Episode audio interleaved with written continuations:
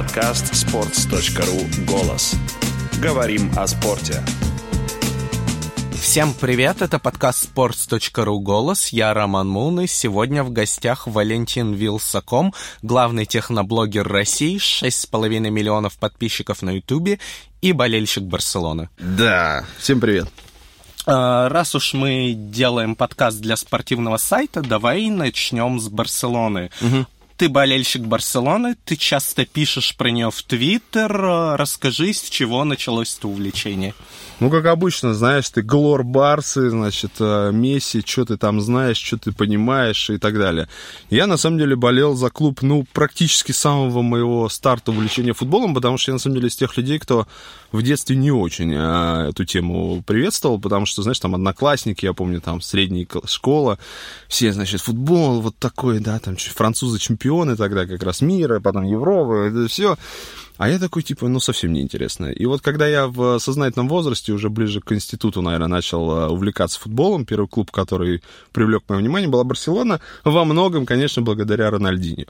Потому что он, э, ну, не мог к себе как бы не привлечь внимания, а клуб я выбрал, ну, вот потому что мне, в принципе, понравилась и идеология, и на тот момент у них не было титульного спонсора, это было странно, типа, знаешь, как бы все ходят с какими-нибудь, значит, э, Немного лейблами. смешно именно тебя слышать про спонсора. без рекламы, да, чуваки без рекламы привлекли мое внимание. И ну, вот как-то все сложилось так, что и чемпионат интересный, на самом деле, потому что, ну, в нашем, э, нашей премьер-лиге э, смотреть особо нечего, на мой вкус. Поэтому я такой, чтобы, чтобы, чтобы. И вот у меня было два, собственно, любимых клуба. Ювентус на тот момент и э, Барселона, но как-то вот в Испанию меня больше затянуло, и я такой, значит, Ювентус тоже люблю, не потому что там теперь Рональдо, многие, сейчас типа, а, все фаны, значит, Ювентуса с детства. Поэтому постарался вот как-то сконцентрироваться на этом клубе, ну и слежу с тех пор. Ты прямо ненавидишь Реал? Ой, не-не-не, я вообще не такой болельщик, который, знаешь, э, против Реала или там э, морду бить и вот это все. Я за красивый футбол, я болею за любые наши клубы, которые играют в Еврокубках, ну, как, наверное, многие, а, потому что это престиж, в первую очередь, нашего футбола, и я очень это дело уважаю, и радовался, когда и ЦСКА побеждал, и Зенит, и кто там еще побеждал. И за, ну, вообще я за Спартак, скажем так, если болел а, то за «Спартак» в российской премьер-лиге. Я ходил на легендарный матч «Спартака» в Лужники с Реалом в Лиге чемпионов, когда «Спартак» обыгрывал «Реал Мадрид». Это было, конечно, да. Я тогда заработал себе камни в почках, потому что с Лужников тогда выходили часа по 4-5, я сидел на фан-трибуне, и это была вот примерно такая погода, ноябрь, представляешь, я сидел, стоял на холодной трибуне, и, соответственно, а через месяц понял, что что-то как-то в туалет ходить тяжело. Mm-hmm. Вот, с тех пор я на российский футбол именно вот на матчи хожу редко, но это меня не отпугнуло от э, стадионов, поэтому... Тем более, что сейчас совсем другой уровень и хорошие стадионы, хорошая организация процесса, так что вот так. Так что, видишь, я такой фанат э, по чуть-чуть. Я не могу сказать, что я живу футболом, увлекаюсь прям на 100%, но когда какая-нибудь знаковая игра или что-то интересное происходит, конечно, да. Ну и слежу за Барселоной в соцсетях. Таким образом, очень просто получать информацию, там, Инстаграм, Твиттер, достаточно, чтобы знать, что в клубе происходит. Сколько матчей Барселоны ты посмотрел за... Ну, в 2018 году? А, в 2018, наверное, два. А, я был на а, матче Ля Лиги и, по-моему, и, по-моему, еще на какой-то Лиге Чемпионов, да. В прошлом году я был на Эль Классико.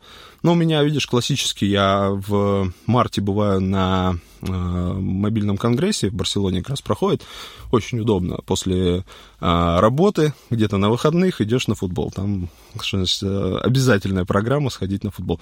Там забавная ситуация, кстати. У Барселоны сейчас спонсор Oppo. Это китайская фирма, которая производит мобильные устройства. И они, знаешь, своих сотрудников после конгресса завозят на матчи прям автобусами. У них там прям делегация. Я так понимаю, что там в программе пресс-тура идет некий вот э, обязательный элемент. Это съездить на матч Барселоны. А, фантастическое место, очень нравится, как это все организовано. Действительно, гигантский стадион. Буквально, знаешь, 5 минут до начала матча а, трибуны а, нижних секторов, которые подороже, они, значит, обычно уже заполняются к этому времени, в основном туристами, которые фоткаются, вот это все. А люди, которые ходят на каждый матч, они обычно сидят где-то повыше, там у них абонементы, и вот там пусто. И создается впечатление, что как-то странно, стадион пустой, никого нет. И вот реально остается две минуты до начала, и просто все заполняется в секунду людьми, и полный стадион начинают петь, вот это все. Молодцы, они, конечно, умеют, и там э, практически каждый матч какие-то перформансы. Они то кого-то вспоминают, то кого-то чествуют, то что-то происходит. В этом плане э, клуб совершенно фантастически работает с э, аудиторией, со своими болельщиками, с фанатами, потому что ну, вот как в прошлом году, по-моему, провожали Иньесту, мне кажется, это прям вот... Причем он даже не закончил карьеру, понимаешь, он ушел в японский клуб. И вроде как бы такое. И вот в этом плане очень нравится, как они относятся к истории, как они, в принципе, вот это все а, организуют. И тут же, на самом деле, можно уколоть фанатов Реала, вспоминая, как уходил Кассилиас, например, из клуба, да, и ты тоже такой, типа, ну, неловко, неловко. Какие бы ни были отношения с руководством, с футболистами, но все-таки это же шоу, это надо как-то красиво организовать, чтобы не стыдно потом было. То есть ты посмотрел два матча на угу. стадионе, а по телевизору ноль? Не-не-не, смотрю а. по телевизору обязательно. А, ну, как, я, знаешь, э, стараюсь, э, по крайней мере, быть в курсе. Я, конечно, не все матчи смотрю, особенно с какими-нибудь там не очень, скажем так, сильными командами, где Барселона выносит там 4-0, особого интереса нет.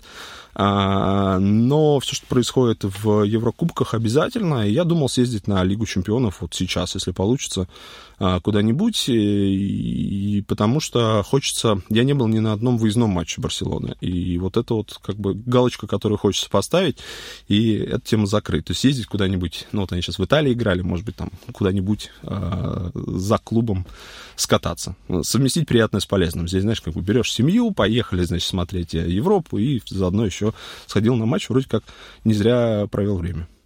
На классика сложно попасть? О, я покупал билеты, слушай, у меня были билеты за, по-моему, от тысячу с лишним евро. Причем я их купил, а, я состою там в каком-то фан-клубе официальном, и в том числе зарегистрирован на сайте, мне присылают уведомления о начале продаж билетов до того, как они выходят, ну, прям в совсем широкую продажу. И, соответственно, мне, я так понимаю, прилетело вот одним из первых, и там уже не было билетов. Я хрен знает, что они продают в открытую, потому что к моменту, когда, видимо, вот для всех уже ничего нет. И самый дешевый билет был за тысячу с лишним евро, а мне нужно было два, потому что я пошел с женой, соответственно, все это дорого стоит, но там был какой-то бонус в виде посещения а, специального VIP а, кафе, можно было есть, пить, но я его не нашел и пришлось ограничиться хот-догами классическими, но дорого, конечно, очень дорого. То есть это плохие какие-то места были, да? Это вообще далеко не самый топ. Это, это хорошие места, это, знаешь, это какой-нибудь там типа ну, не знаю, десятый ряд, то есть это сидишь достаточно жирно, все видно, вот тебе Месси, вот Рональдо ходит, все очень хорошо, но с точки зрения вот именно дополнительных ништяков, типа там супер-пупер проход а, или еще что-то, этого нет. Но на самом деле Камп Ноу тот редкий стадион, где, в принципе, это не очень нужно, потому что там так и так удобно, так и так пройдешь, сядешь, все хорошо, туалеты есть у каждого яруса, в общем, отлично. И вот это тот стадион, где не надо стремиться сесть очень близко и так далее. Ну, главное, чтобы все видно было. Я просто люблю, когда, знаешь, сел ровно посерединке, и у тебя справа, слева все хорошо видно, а, все-таки ты наблюдаешь за футболом. Плюс э, там, знаешь, интересно, что а, там часть, получается, под навесом, часть нет, и часть, которая ближе, без навеса, там нет мониторов. Стадион старый, там очень хреновые мониторы висят а, непосредственно по бокам стадиона, ничего не видно. И а, над трибунами, которые находятся под трибунами, которые находятся подальше, есть телевизоры, где показывают повторы. Поэтому стратегически сесть получше подальше, чтобы тебе повторы было видно. Вот. Ну, каждому свое здесь такое. Я еще и под дождь попал последний раз. Вот я сижу, представляешь, за супер дорогие билеты, я сижу под дождем. А люди, которые чуть-чуть подешевле, они мало того, что под навесом, так еще и повторы видят. Я такой, блин, где-то я не так поступил. Но а, тоже, тоже круто, когда ты в этих в дождевиках, дождь и все такое. Обычно подкаст «Голос» выходит по пятницам. Мы выпустили его раньше, чтобы рассказать вам про «Черную пятницу» в М-видео. «Черная пятница» в М-видео — это скидки на всю самую крутую технику. Смартфоны, наушники, колонки, игровые приставки и другие категории товаров можно брать по самым выгодным ценам. Акция проходит с 20 по 26 ноября. Все подробности «Черной пятницы» в магазинах и на сайте М-видео. Назови трех игроков, которых ты бы хотел выгнать из Барселоны. Слушай, ну Барселона такой редкий клуб, который, э, как мне кажется, не имеет э, прям откровенно засидевшихся или игроков, которые, знаешь, ну не совсем не матчатся. Всегда кто-то раздражает. Всегда, всегда есть. Раздражает. Неймар раздражал. Не знаю почему. И причем хороший игрок, и то, что он манерный и так далее. Но это опять же из серии он, ну, он так делал, потому что это шоу. Ну, подбешивал меня чуть-чуть, и когда он ушел, я такой, типа, ну, окей, ладно, вот Неймара, да, Неймар первый на выход. Из текущего состава, хм, ты знаешь, э, а, меня одно время дико бесил Серхи Роберто, я не знаю почему, ну, просто он меня раздражал, как, собственно, и Жорди Альба, почему-то, не знаю. Вообще, на самом деле, воспитанники Барселоны, которые вот прям испанцы-испанцы, они меня что-то дико раздражали одно время, я такой, типа, э, Бускетс такой, типа, знаешь, Бускетс, пешеход медленный, а потом понимаешь, что Бускетс как бы в опорной зоне вырубает как надо, и а, сложно. Поэтому есть игроки, которых я не очень люблю, но они, наверное, не очень медийные, за ними не очень интересно наблюдать. Но они очень полезны, потому что, опять же, тот же Роберто, знаешь, там Месси сломал руку, Роберто вышел и показал, как надо. И ты такой, типа, чувак, сорян, я, я все, я признал. Поэтому нет таких. Даже условный Видаль, который пришел, не вызывает э, ни негатива. Непонятно, зачем он пришел, на самом деле. Э, мне лично, наверное, были, знаешь, вот, допустим, Тюрана купили из Атлетика. Тюран, вроде как бы хороший, все, полузащитник. Просидел, я не знаю, сколько он, сезон 2 на лавке, выходил совсем редко, и такой, типа, мне Ракитича, когда покупали, я тоже такой, типа, Ракитич как бы не то. Вообще, центральная зона у Барселоны всегда была такая, знаешь, не суперзвездная, на мой взгляд. Ну, конечно, был Хави, Иньеста, ну, вот, собственно, два столпа, а когда сначала Хави, потом Иньеста ушел, как-то стало пустовато, да. А, но сейчас Ракитич, на самом деле, дико прогрессировал, мне кажется, очень круто работает там, и прям видно, что он полезен и с точки зрения передачи. Там у него какой-то был э, матч, где у него было порядка там, ну, как обычно, сотни пасов, и все в 100% а, в ноги. Э, крутой. Поэтому сложно мне ответить на этот вопрос, я бы никого не выгонял. Ты был бы рад, если бы в Барселоне появился Роналду? Мне кажется, это было бы очень круто. А, собственно, опять же, вспоминая про Ultimate Team, у меня, конечно же, играл Роналду и Месси в одной э, связочке. А, ну, это прям убийство. Представляешь, Роналду слева, Месси справа, посередине еще какой-нибудь э, злой, не знаю, кто-нибудь. А, Кунагуэро какой-нибудь у меня бегал, и было хорошо. А, э, это, это круто, но это, знаешь, на уровне хотелок. Мне дико нравилось их противостояние. Мне кажется, они друг друга мотивировали. Опять же, помнишь, Рональдинho, когда уходил из Барса, и вот у него случился такой спад, он говорил, что, ну, типа, я всего достиг в жизни, и очень сложно самого себя мотивировать. И это действительно так. Когда ты, ну, прям супер-мега крут, и у тебя нету никакого давления снизу, в смысле того, что есть кто-то, кто может тебя постоянно обгонять. А, вот Рональдинho не хватило такого вот условного Месси в сопернике, чтобы он смог э, прогрессировать. У них это было. Очень круто, что они играли в одном чемпионате. Очень круто, что они встречались в Эль-Классико, и это было прям вау-вау-вау. И мне кажется, нам очень повезло, что они были именно вот соперниками. Потому что, играя в одной команде, это было бы круто, они бы, наверное, разносили, а может быть, нет, потому что они, знаешь, такие два альфа-самца, я думаю, а, и фиг знает, смогли ли они бы подружиться с точки зрения игры. Но то, что они играли друг против друга долгое время, для нас, мне кажется, более ценно, чем если бы они играли в одной команде. А Серхио Рамосу в Барселоне ты бы обрадовался? Слушай, Серхио Рамос, он э, а, знаешь, у них постоянно противостояние с Пике, они там в Твиттере друг друга троллят и прочее там везде. А, мне кажется, что это, ну, он прям а, символ сегодняшнего Реала, и он баснословно крут. Более того, скажу, я его часто покупаю себе в Ultimate Team, поэтому а, один из лучших центральных защитников однозначно. Чувак, который прибегает, знаешь, в конце такой, я сейчас порешаю парни, забивает голы, очень мощный, очень крутой, харизматичный, классный игрок. Поэтому отбросив, скажем так, вот эти как раз э, фанатские все э, приколы, я был бы не против. Вот. Но, но сейчас очень хорошая центральная зона защиты у Барселоны. Пике, который медленный, но все-таки он э, опытный, и он стоит там, где надо. То есть он бегает мало, но все время оказывается там, где это положено. Он Тити какой-нибудь бешеный, который прям вот хорошо. Ну и сейчас еще там доусилили, и стало прям вообще круто. То есть э, центральная зона защиты, м, окей, когда уходил Пуйоль, ты такой типа, блин, на кого ты нас оставляешь, брат? А оказалось неплохо, нормально. В общем-то, а как оказалось в современном современной защите, но именно центральной, а, быть очень скоростным даже не обязательно. Но вот фланговые защитники, да, у них много работы, они бегают туда-сюда, тот же там Альба, который просто там, знаешь, по всему полю, от защиты до паса, навеса, он, конечно, колоссальный объем работы проводит, а в центре нужно, тем более, когда тебя страхует опорник, видимо, это не так критично, поэтому все очень ок. Несколько раз уже упомянули FIFA и угу. Ultimate Team. Много играешь? Да, да, это моя единственная игра, в которой я провожу больше всего времени.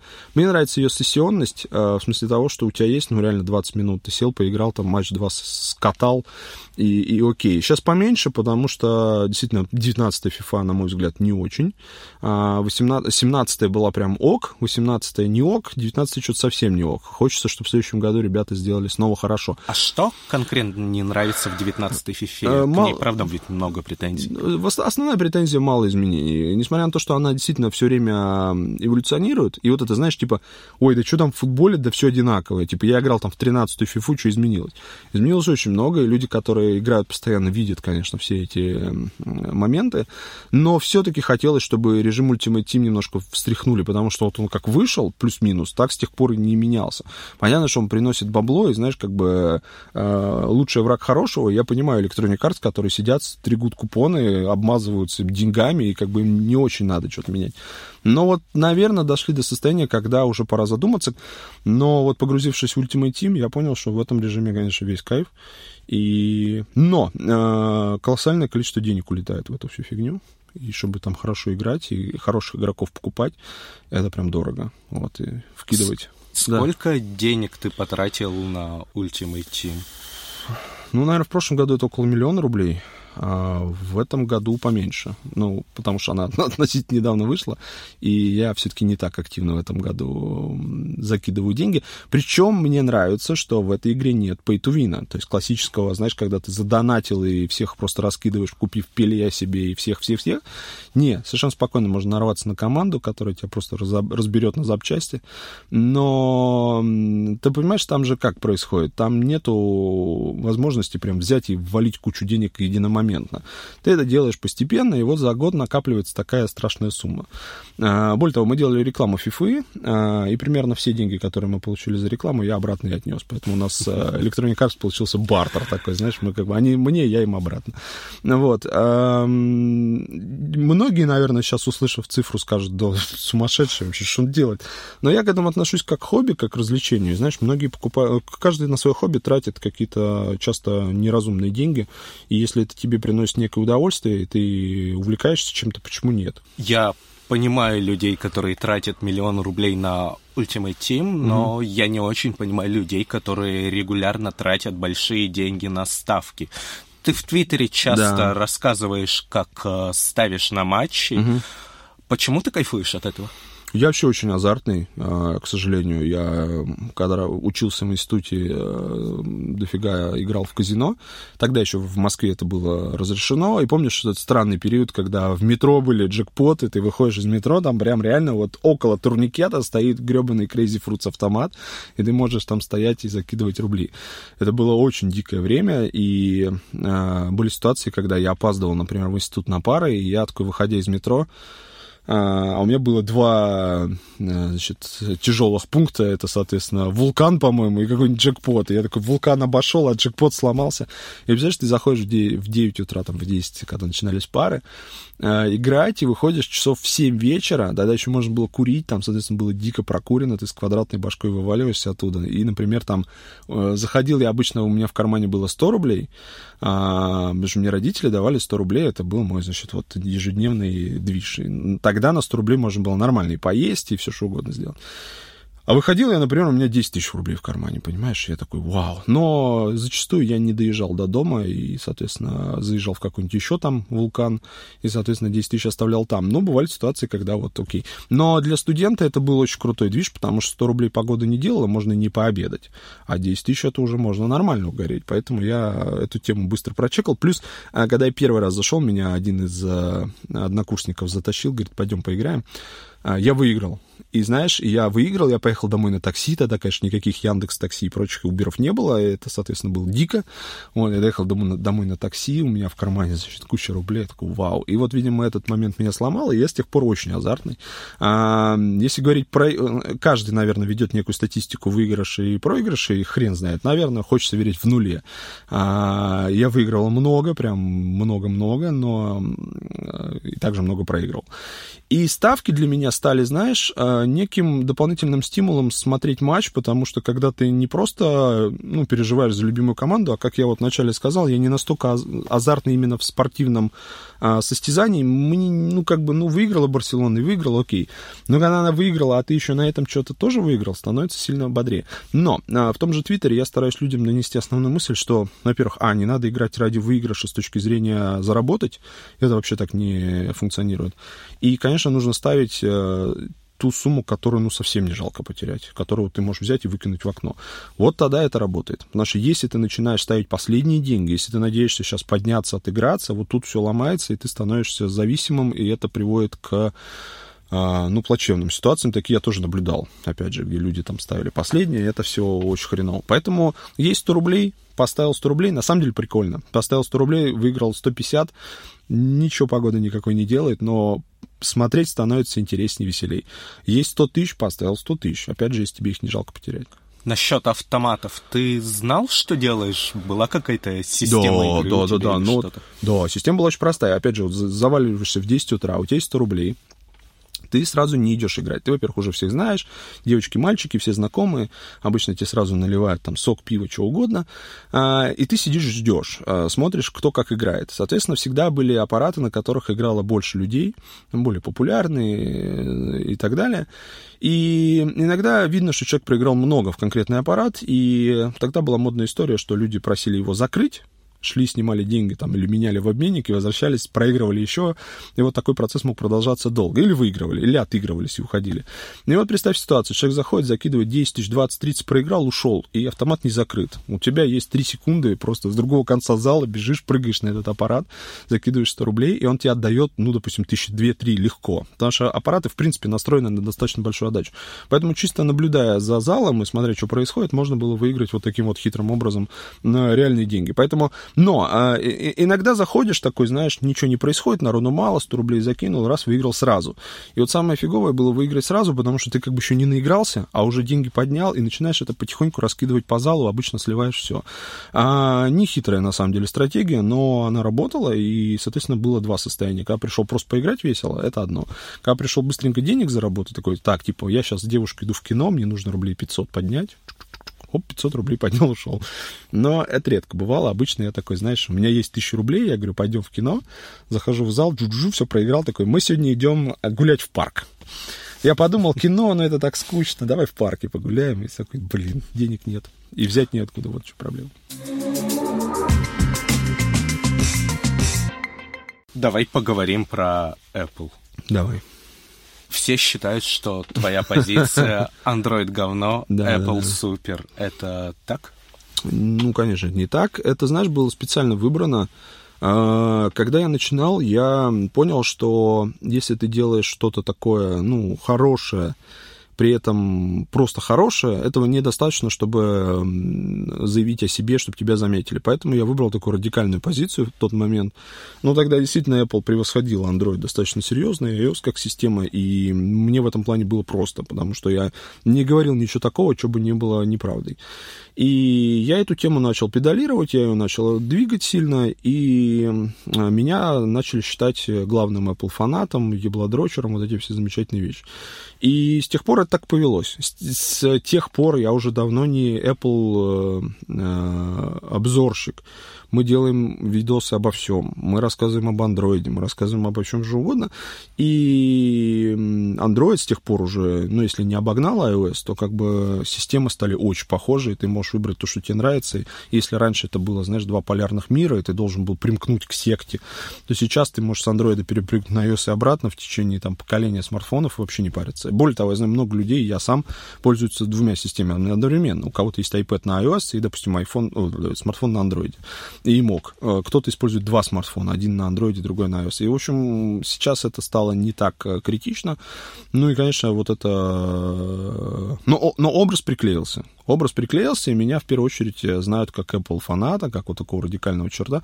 Все почему думают, что я, знаешь, там засыпаю с айфоном, просыпаюсь с айфоном, и вот прям вот так вот, э, обнявшись. Э, такого, конечно, не происходит. Более того, тебе скажу, Велсаком как проект — это некий образ в любом случае, потому что, ну, я изначально думал, что вот есть там Валь Петухов, это один чувак, а Велсаком — это вот такой вот технообзорщик, фанат и так далее. То есть я не могу сказать, что я прям построил какой-то далекий от себя формат образа, но, конечно, немножко утрировал многие вещи именно для того, чтобы обратить на себя внимание. Оно сработало. Здесь, видишь, стратегия была выбрана правильно, и как бы... Но я еще последний вагон запрыгнул, потому что тогда тема техноблогинга была с одной стороны, на подъеме. Многие каналы, которые сейчас есть в техносфере, они из, из тех времен. Есть, конечно, много свежих, новых, классных, но такие прям серьезные, все оттуда. И э, тогда только зарождался вообще блогинг ютубинг как явление, и в этом плане я стал одним из пионеров и, и старожителей. Потому что, опять же, YouTube такая площадка, где выгораешь за 2-3 года, и многие ребята, которые начинали и прям вспыхивали ярко, к сожалению, перегорали. Сейчас у тебя iPhone ведь? Да, конечно, iPhone. Ну, сейчас у меня попроще, у меня и iPhone, и Huawei, и Pixel 3, и что только нет. И Note 9. Это те устройства, которые у меня лежат на столе, плюс-минус, и я ими пользуюсь так или иначе. Но а, в основном В основном, конечно, iPhone. iPhone, да. Я пытался, знаешь, перейти на Android, типа, как основной девайс, но тяжело. Я уже сильно интегрирован в iOS, и мне, кстати, ну, потому что есть приложения, которые мне нравятся. Есть, э, не знаю, там Apple музыка, ну, ее можно установить на андроиде, там попроще. Э, ну, много вещей, которые у меня уже завязаны глубоко на iOS. Плюс я активный пользователь вообще экосистемы Apple с точки зрения iPad, MacBook. И мне, конечно, все эти AirDrop и iCloud синхронизации очень на руку. Поэтому, э, видишь, вопрос не в том, что ты можешь просто... То есть Android, грубо говоря, вот смотри, если бы я был полностью отвязан от этой всей истории с экосистемой, возьми я сегодня Pixel 3, я бы кайфовал не меньше. Но когда я уже глубоко интегрирован, мне тяжело вырваться именно не просто заменить смартфон, а перестроить свой вот этот рабочий ритм. И я об этом сейчас много говорю в видео и везде, что на самом деле идет борьба не за продажу конкретного устройства тебе, а за вовлечение тебя в экосистему, чтобы ты не смог вырваться. И Тим Кук, и многие другие там директора компаний говорят на презентациях именно об этом. Сколько человек перешло на iOS вообще, как быстро обновились, как мы круто все это типа делаем. Им важно не продать девайс, а заманить тебя, приковать и потом уже тебе продавать. Потому что iPhone это как троянский конь тебе кинули iPhone, ты эту кость поймал, а потом начинается MacBook, потом начинается iMac, потом начинается все вот это, и они, конечно, таким образом очень круто тебя вовлекают во всю эту историю. Я посчитал, мы на Apple, ну, вот я лично, в этом году потратил около 3 миллионов рублей. Это, знаешь, мы купили два iMac Pro, я купил себе MacBook за 500 тысяч рублей, iPhone, iPad, всякие аксессуары, вот 3 миллиона выпало.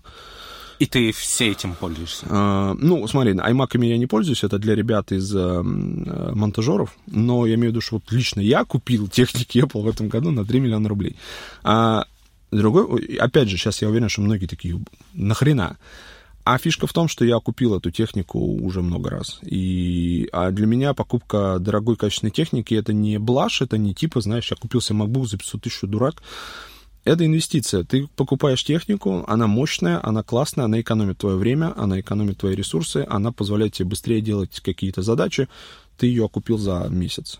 Почему у людей так бомбит, когда ты говоришь что-то плохое про их любимый гаджет или производителя? Да и не только ну, ты. Это... Почему вообще берутся яблодрочеры и... Ой, ну это, это всю жизнь было. Когда я был в школе, был, значит, Intel AMD, потом, значит, есть BMW Mercedes. То есть, на самом деле, в любую сферу, куда ты не прыгнешь. Я помню, я на сноуборде катался, там тоже была война, знаешь, производителей досок, типа, эти хорошо, а эти не очень, а эти вообще на фуфло. А, люди, э, ну, во-первых, каждый кулик хвалится свое болото, вот эта тема, и действительно ты ну, будешь так или иначе хвалить тот гаджет, который ты купил или выбрал, даже если он объективно не очень, но ты его выбрал, знаешь, как бы, ну, вот, вот он твой, все. А, поэтому это очень простая психология. Более того, тебе скажу, мы много раз, и, ну, практически каждый раз, эскалируем эту историю с точки зрения провокации. Я реально делаю вещи, которые провоцируют людей на там, типа, да ты чё? Я мог бы сказать обтекаемее, я мог бы сказать более, ну, скажем так, объективно. Не, я фигачу прям вот жесткий такой субъективизм для того, чтобы э, в людей была эмоция. Потому что нет ничего более отвратительного, чем э, безразличие. Если ты делаешь контент, он людям безразличен, то это плохо. А если ты делаешь контент с ярко выраженным негативным подтекстом, это тоже не круто, потому что многие, на самом деле, выезжают на негативе. Это очень сильная эмоция, она привлекает людей да, ты там хейтишь кого-нибудь, ты, значит, там разоблачаешь, вот это все. Это круто, это хорошо для старта некого буста, но потом люди хотят больше, больше, жестче, жестче, и в какой-то момент ты ломаешься. Как, собственно, сломался там условно Дима Ларин, да, который выезжал на этой истории, такой, я там разоблачитель всея Ютуба, я там критик, а потом стало вроде как бы критиковать особо некого, сам нахватал зашкваров, и получается, что ты уже как бы не кристальный критик, а там как бы обычный такой же ютубер. Люди перестают к тебе относиться, ну вот как к кому-то, который мессия пришел очистить ютуб, и все, и все ломается. Фанаты какого бренда тебя удивляют, скажем так, больше всего? Ну, знаешь, какого-нибудь условного Microsoft во времена, когда вот Люми выходили, и они были прям отвратительно плохими, прям объективно. И люди все равно, Люмия, ура, Люмия новый, ты смотришь, там просто вилы, там все плохо. И они вот э, упор, уперто в этом во всем а, форсили тему. Но в целом, ты знаешь, а, фанатеть от чего-либо до состояния потери, скажем так, а, адекватности, адекватности плохо в любом состоянии. И клю... я, я не понимаю людей, которые фанатеют от спортивных команд настолько, что они готовы упить вообще, знаешь, там типа что-то про Спартак сказал, я тебе сейчас порешу вообще. А когда они фанатеют каких-то людей, там есть, не знаю, какой-нибудь LJ, господи, вообще, ну, типа, окей, мне нравится три трека у LJ, я могу их слушать. Но я, и, и, девочки, я тут на БТС наехал, ну, не то чтобы наехал, я как раз э, такой, надо изучить, кей-поп, что за фигня. Пошел на YouTube, изучил, такой, понял, ладно. Написал твит, мне тут же прилетело в лицо, прям, знаешь, так вот тух-тух-тух, я такой, воу-воу-воу, ладно, я... Я говорю, я там Хёна есть, э, значит, э, певица, я говорю, я за ней слежу в Инстаграме, причем реально слежу, у нее очень интересный Инстаграм с точки зрения абсолютно дикий, какая-то полная хрень творится, но людям нравится. И мне прям 13-летние девочки вообще нормально высказали все. А, и вот я понимаю, что в некотором возрасте э, ты должен в этом, видимо, повариться, но я не понимаю взрослых мужиков и взрослых в целом людей, которые продолжают от чего-то фанатить, от бренда, от э, человека, от э, чего-либо. Настолько, что они готовы, знаешь, вот прям вот ну, ну, не принимать чужое мнение вообще в штыки, то есть сразу вообще полярность. Звездные войны, лучший сага вообще. А есть Гарри Поттер, там сейчас фантастические твари вышли вторые, я такой, господи, что за хрень. Но я думаю, ладно, я свое мнение придержу, потому что фанаты Гарри Поттера тоже специфические персонажи, лучше мне не лезть в эту историю. Часто кажется, что самые буйные это фанаты Xiaomi. У тебя есть такое впечатление? А, нет, их достаточно много, а, как бы возраст, наверное, потому что достаточно доступное устройство, много молодых ребят покупают себе, в том числе Xiaomi, и вот у них как раз э, эффект вот этого молодого э, фанатизма присутствует. Но, ты знаешь, мы, на самом деле, у нас достаточно большая аудитория, в том числе и молодых ребят, и у нас, конечно, кора аудитория сейчас это 25+, и это, конечно, очень круто, мы это очень э, везде форсим, мы это продаем рекламодателям, но же, как понимаешь, рекламодатели не хотят продавать э, рекламу детям, зачастую им просто это не нужно, потому что не платежеспособная аудитория, она не, не целевая. Но, несмотря на то, что у нас там процентов 10, наверное, 13-17 лет, а, ну, представь, у тебя там 6,5 миллионов, это 600 тысяч, да, условно, ну, 500 тысяч детей. И это, это большие цифры. И, конечно, это самые активные пользователи с точки зрения Ютуба, потому что они как раз комментируют. Взрослые дядьки, они не комментируют. То есть у нас много, знаешь, подходят людей, там, не знаю, чиновники, просто какие-то серьезные мужики, которые я там смотрю тебя. Ну, очевидно, что он не пишет в комментариях, типа, она скатился. И с этими ребятами тоже нужно работать обязательно. То есть это не нужно воспринимать, как, знаешь, там, школьники-хейтеры. Это твои зрители такие же, как и все остальные, и ты должен делать в том числе контент, чтобы они его понимали, смотрели и так далее. Это не значит, что я хочу опускаться на уровень там вот фаната Xiaomi, которому вообще все параллельно. Но это нужно учитывать. Опять же, я не сторонник, знаешь, типа вот давайте там направо-налево шашкой махать. Надо учитывать все интересы. Но да, Xiaomi это специфическая история с точки зрения именно, наверное, вот этих двух факторов. Доступность и э, молодежь. И в итоге получается гремучий коктейль. Какие сейчас у тебя машины? У меня сейчас основных три машины, четыре, четыре машины. Это Porsche как раз, 911 а, Turbo, который мы восстановили, немножко его тюнингнули, и сейчас будем тюнинговать еще больше. Есть такой замечательный Гош Турботех, который будет, я надеюсь, а, доделывать машину. И как раз вот сейчас а, заканчивается сезон, собственно, уже там скоро снег. Можно, конечно, ездить на турбо, потому что он полноприводный, но это будешь как, знаешь, этот снегоуборочная машина, сгребать весь снег с Напомни, асфальта. пожалуйста, какого года Porsche? Он седьмого года, ему 10 лет, и он ровесник первого айфона. Мне очень нравится эта связочка, что это прям такая машина. При этом он, конечно, внутри староватенький, но пуляет как положено, и в этом плане машина доставляет фантастическое удовольствие. Я на ней разбился, она еще жизнь мне спасла, поэтому здесь как бы такое а, боевое крещение. И это крутое Тарантас, мне он нравится, и я думаю, что мы его еще круче сделаем, и на следующий год перешьем салон, и внедрим туда всяких технофигулин, будет круто. Мустанг — это приобретение этого весны, это Мустанг GT, 5-литровый V8 злой аппарат, а, который тоже сейчас уезжает на доработку. Я не успел с ним э, роликов никаких снять, я все думал, типа, сейчас, сейчас, сейчас, и вот уже закончилось лето, и как совсем печально. А он станет компрессорным, и с суперчаржем там будет 700 с лишним сил, будет хорошей, хорошей машиной. Причем, ты знаешь, многие, а что не GT350, а что не Shelby? Ну, во-первых, Shelby не так интересно с точки зрения доработок, потому что там уже, в принципе, все есть. А второй момент, это все-таки механическая коробка передач. А, я не знаю, как бы, может быть, где-то в долине смерти или в Лос-Анджелесе это окей, но в Москве стоять на механике в пробке никакого удовольствия нет. Поэтому я такой, не, братцы, давайте у меня будет автоматик, 5 литров, койот мотор, и я буду, соответственно, суперчарджером 700 сил ура весело. А Range Rover Sport, у меня был в прошлом году Velar, сейчас это Range Rover Sport, причем это машина, которую мне дает представительство Land Rover, Jaguar Land Rover. И я об этом все время говорю, а мне до сих пор ее в лицо тыкают, типа, совсем зажрался, еще и вот, соответственно, Range Rover купил. Не покупал. Это очень крутая привилегия, и, ты знаешь, меня это, с одной стороны, веселит, э, с точки зрения того, что тебе дают тачку на год, ничего не просят взамен, просто на, езди. И ты хочешь, снимай ролики, хочешь, не снимай. То есть вот на. Это круто. А, веселит еще в том плане, что я узнал, какое количество селебрити звезд также получают машины от разных представительств.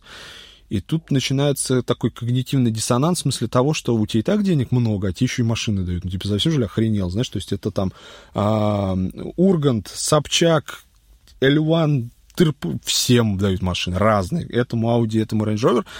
И это круто. То есть, э, представляешь, как бренды работают с амбассадорами в данном случае, и это, это круто. И классно, что я в этот пул попал. И еще одна машина — это Volkswagen Terramont. Мы также дружим с Volkswagen, и с Volkswagen у нас несколько машин, то есть я там вообще круто ранжирую. Сегодня это Terramont, завтра это Passat, послезавтра это Touareg, вот такие вещи. А, поэтому, видишь, у меня набор что положено. И я, соответственно, эти ставлю в гараж на доработку, Porsche Mustang, продолжаю зимой ездить на а, внедорожниках. Просто Москва, на самом деле, тот город, где зимой лучше передвигаться. Либо на метро, либо на чем-то таком. Расскажи, как ты придумал купить Porsche? А, о, это очень крутая история, мне она очень нравится. Я, когда был студентом, я ходил и всем на курсе. Ну, знаешь, тогда было модно просто а, ну, молодые ребята, все сидели, обсуждали тачки, значит, тачки, тачки, тачки. У многих к тому времени уже были машины, на самом деле. Я заканчивал 10-11 класс экстерном, и когда я поступал в институт, мне было 17 лет. Вернее так, мне было 16 и исполнялось 17 на первом курсе. А всем моим однокурсникам было 17 и исполнялось 18. То есть я на год отставал. И они все в это время ходили на занятия, значит, в автошколу и получали права. И у них вот эта тема, значит, там, купил кто девяточку, кто, значит, там себе какую-нибудь зубило. А, а я сижу, у меня как бы доправ еще год, и я такой, типа, э, парни, я вне истории. Вот. И тогда тема машин, конечно, была очень э, активно значит, педалировалась внутри э, курса.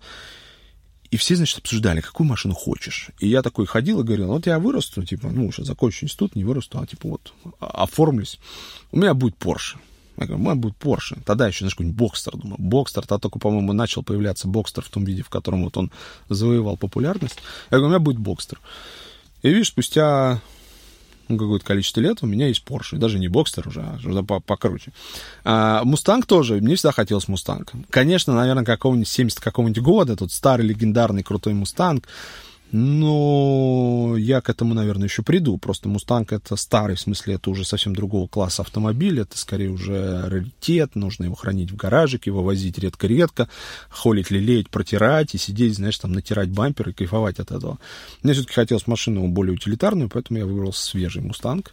Вот. И я, на самом деле, думал сначала EcoBoost, это 2,3 литра, потом думал, может быть, кабриолет вообще взять, типа весело же кабриолет. А, а потом как-то понял, что не весело. Вот 5 литров, V8 и адский выхлоп, там стоит э, кастомный, конечно же, выхлоп Корса, с которого просто а, орут все во дворе, когда я выезжаю. Но это круто. Это немножко скажем так, мажорно, в смысле того, что, ну, ну, блин, один раз живем. Я у кого-то на бампере прочитал замечательную мысль uh, «Life is too short to drive boring cars». То есть, типа, зачем ездить на унылом чем-то, когда можно ездить не на унылом. Причем, Мустанг uh, стоит не очень дорого, он мне обошелся в 4 миллиона рублей. И за эти деньги я мог купить себе BMW M4, а, ну, кучу всего. Докинуть еще миллион можно уже выбрать вообще поляну. Но это все скучно. Понимаешь, BMW много, а Мустанг такой, ну, ну, один, ну, два. И, конечно, он хэт-тернер в этом плане. Едешь на Мустанге, все смотрят. И, и тебе круто. И ты едешь на Мустанге, кайфуешь от внимания. Надоело внимание, пересел на Volkswagen Passat. Никто не видит тебя, едешь как невидимка. Давай вернемся к Поршу. Как ты его выбирал? Почему именно этот Porsche? А, ну, не, на самом деле, это я тебе рассказал историю романтичную, как, значит, получился Porsche, а все было прозаичнее в смысле того, что появились какие-то деньги, я сел и говорю, парни, хочу машину. Говорю, давайте выбирать. И, по-моему, тогда я как раз Мустанг выбирал вперед, но Мустангов хороших не было, и э, я говорю, что-нибудь. И вот кто-то кинул, а давай Porsche купим. Я такой, типа, ну, давай. И как раз вот, а я вот всегда хотел Porsche. И нашли хорошую машину, она была далеко не первой, которую мы выбрали. Э, и более того, я когда эту тему стал рассказывать, есть магазин Big с которым мы сотрудничаем, ребята такие, а давай мы тебе еще там докинем денег, условно подарим. Я такой, конечно, давайте. И вот так оно случилось, что мы выбрали хорошую машину, она адекватная в плане того, что она а, за эти годы проехала не так много, у нее там 70 тысяч пробега за 10 лет, это как бы вообще ни о чем. И... Эм... То есть тебе его подарили? Не-не-не, ну, как бы там было, знаешь, а, тут я немножко поступил со своими принципами. Я понял, что если я приду и скажу, братцы, купил себе Porsche, меня, скорее всего, не поймут, в смысле того, что нас не очень любят историю успеха. И мы решили как бы сгладить углы, что мне ребята из Бигика его подарили. Ну, там, я говорю, там это какая-то комплексная история. Там есть мои деньги, есть их чуть-чуть денег, и в итоге это преподнесли под соусом подарка. А, но потом я от этой темы ушел, и вообще мне не, не очень нравится лицемерие на Ютубе, особенно у современной молодежи. Объясню, как это выглядит.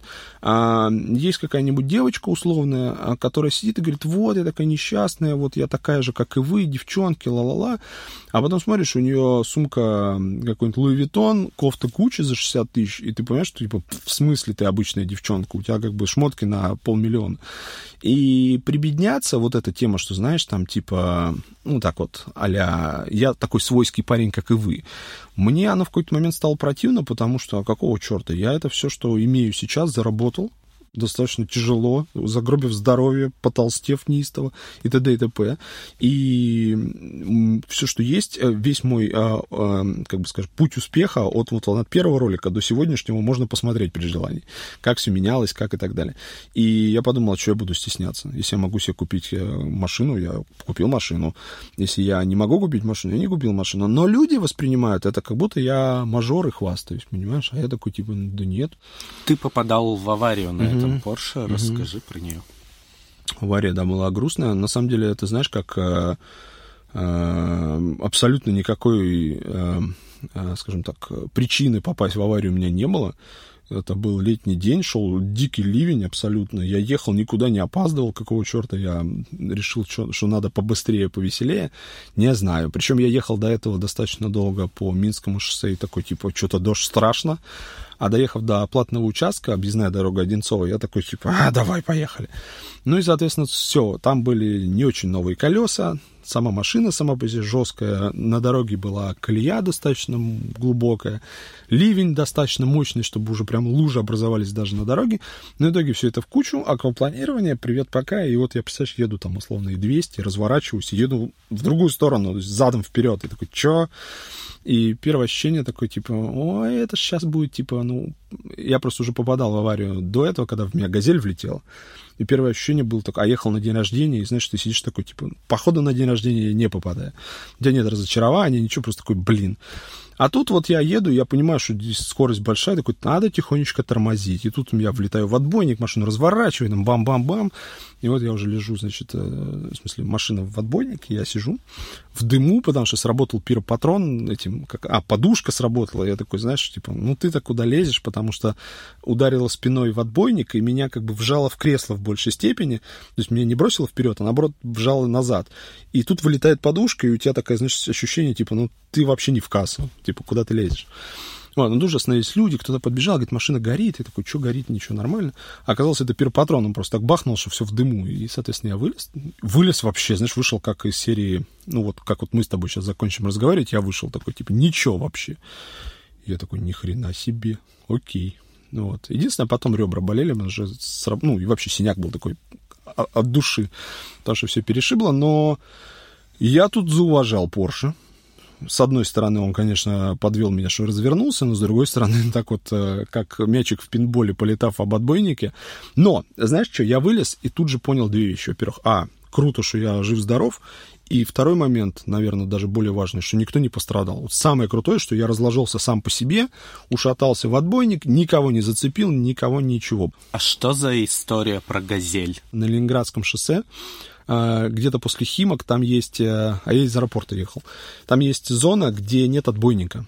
И это был февраль, ехал дядя на «Газели», причем он ехал в Питер из Москвы, и уже в районе Химок заснул, он реально заснул, и вот, соответственно, снес, по-моему, 7 или 8 машин, и он уже как бы вот так вот их все ушатал, а я стоял чуть э, с большей дистанции, и мне он прилетел в итоге в конце в лицо.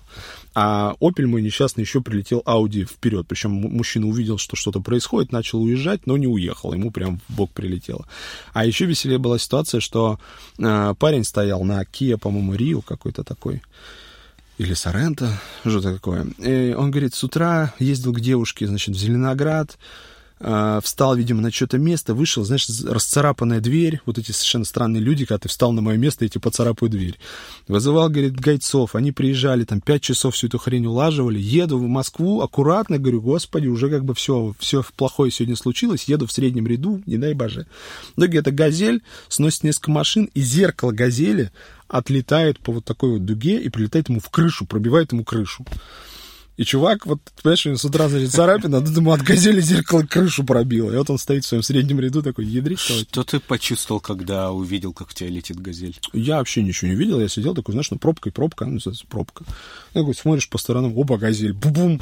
А там, причем там вообще машину размотала жестко, ну, прям вот газель. Газель вообще там просто в слюне у нее отвалились колеса, она так вылетела на встречную полосу. А, опять же, очень крутой Opel во-первых, то, что он прям вот бабамс, и я вышел так же, как и в, в, в случае с Porsche такой, типа, ни хрена себе. А, единственное, что телефон у меня улетел в багажник, я очень долго его искал. Я такой, где мой телефон? Он такой через всю машину улетел, значит, туда. То есть ни в той, ни в той ситуации опасности для жизни не было? К счастью, да. И ты знаешь, ну я понял, что вообще, в принципе, ну, я, во-первых, всегда пристегивался. Если бы я в Porsche не пристегнулся, не пристегнутый ехал, мы бы с тобой не разговаривали. Я думаю, что нам по салону разметало моментально. А, поэтому я за то, чтобы пристегиваться. Причем сзади тоже. Потому что многие люди такие, знаешь, спереди пристегиваются, а сзади садятся типа, ха-ха. Да, это я. Да, я тебе рекомендую реально пристегиваться, потому что даже если ты гонишь, мне знаешь, говорит, я не пристегиваюсь, я такой гонщик вообще скилловой. Ты тогда но там выезжает девочка на Солярисе, и она не очень гонщик, она тебе в бок прилетит, и ты весь такой со скиллами останешься на стекле. Поэтому пристегнись, не отвалится ничего у тебя. Более того, я детей настолько своих приучил пристегиваться, что они уже мало того, что их даже не спрашиваю, они просто садятся и всегда пристегиваются. И когда, если вдруг они не пристегнутся, им самим некомфортно. Знаешь, это вот обратная ситуация. Дети у меня все пристегнуты, все пристегнуты, поехали. Лучше, если это тебе никогда не пригодится, но ты будешь знать, что это сработает в критической ситуации, чем если ты... А, еще одна очень жуткая история а, знаешь, там подруга подруги жены, а, какая-то там еще, значит, подруга, то есть совсем какой-то человек сторонний, но историю, значит, знают поехала с ребенком за хлебом, реально, вот, знаешь, во дворе, типа, что произойдет. И вот произошла какая-то хрень, в нее влетел какой-то дикий черт на чем-то там, ребенок погиб. Ребенок был, она была пристегнута, а ребенок сзади нет. И Вот такая ситуация. И он улетел, ну, представляешь, там улетает сразу в стекло, и, и, и как с этим дальше жить, хрен знает. То есть вот, а опять же, что могло произойти, что пойдет не так, когда ты поехал пару вопросов еще про Porsche. Угу. В принципе, насколько удобно на нем ездить? То есть на даче на нем ведь не съездишь, я Съездишь, съездишь. Я езжу на нем на дачу, причем у меня дача находится прям, ну, такая садовый участок с дорогой, колдобинами и так далее. Он не самый низкий спорткар, на самом деле, он достаточно комфортный. А самый популярный вопрос, типа, как ты там вообще помещаешься? Вот. И я тебе хочу сказать, что там очень много места. Porsche, на самом деле, почему, если ты ездишь, допустим, в Калифорнии где-то, на Porsche ездят дядьки, знаешь, за 45 плюс, такие уже состоявшиеся. Потому что, на самом деле, достаточно старперская тачка, и в ней очень комфортно. Сколько в итоге тебе обошелся Porsche? Ты 3 миллиона. Давай вернемся к YouTube. Э, Ты mm-hmm. говорил в одном интервью, что русский YouTube это очень неблагодарная, очень агрессивная среда, да. где находишься в постоянном стрессе. Объяснишь, что ты имеешь в виду? А, ну, очень простой пример. А, вот возьмем какую-нибудь девочку, которая, знаешь, там записывает каверы, типа условный Джастин Бибер или там Егор Крид, вот такое, а, который талантливый, поет, и вот его первый ролик, или ее первый ролик, да, она выкладывает его на YouTube. А, если это хорошо спето, ну, талантливо или исполнено, а на американском или европейском ютубе обычно будет там, ой, классно, вот тебе, значит, ждет успех, удачи, там, типа, посмотрим, что будет в будущем, такие комментарии в России та же самая девочка условно выкладывает примерно того же качества контента, и ей сразу пишет, шлюха, умри вообще, чтобы тебя вообще разорвало на части. А почему От, так? Откуда такая агрессия, вот прям просто... Причем, знаешь, идея-то в том, что у нее нет бэкграунда. Это не какая-то там девочка, про которую что-то кто-то знает. Вообще новый человек.